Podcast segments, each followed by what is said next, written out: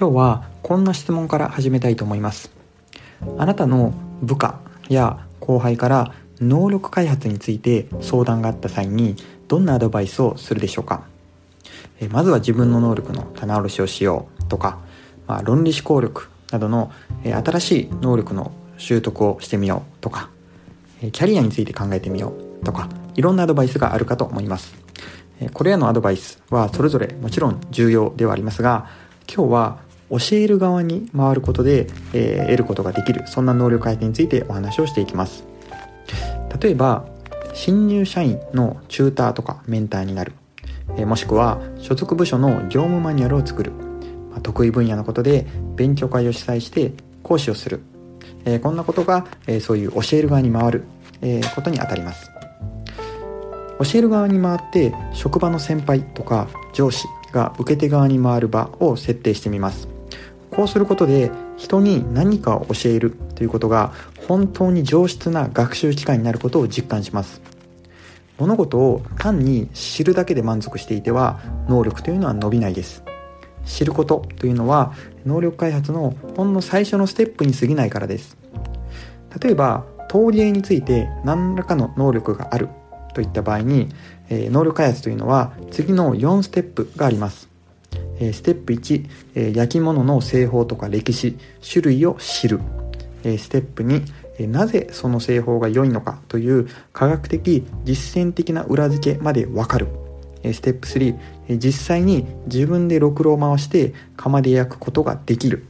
そして最後4つ目それら全てを他人に教えることができる。知るということと分かるには格段の差があります。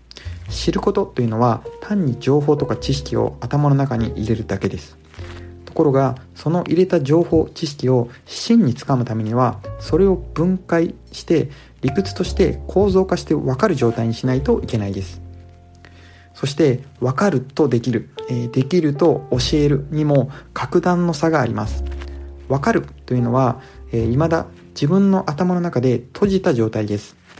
それを自分の頭の外に目に見える形で、えー、表出させる、えー、これができるということです。しかりしかしできるというのは、えー、自分だけの問題です。ところが教えるというのは自分が分かることをそしてできるようになり他人に分からせて表出させるという難しい点があります。自分だけの閉じた状態から相手へと開いて導く作業になります。能力を伸ばす最良最短の方法は人に教えることが挙げられます。教えることというのはその行為の中に実に多くのことを含んでいます。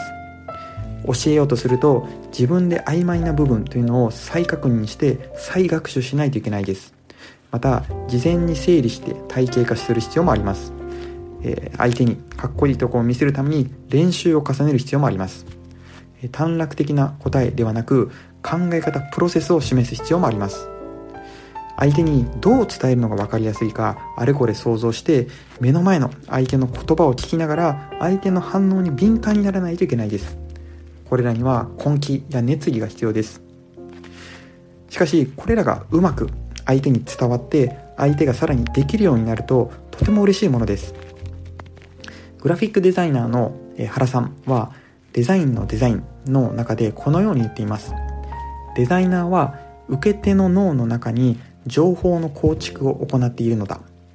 デザイナーに限らず何か教えようとする人はその教えを受ける人の脳の中に理解という建築を行わねばなりません。人に何かものを教える時というのは、一番成長できるのは実は教える本人なんです。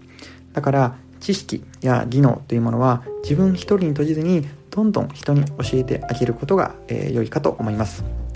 え今日は教えることによって得られる能力開発についてお話をしました、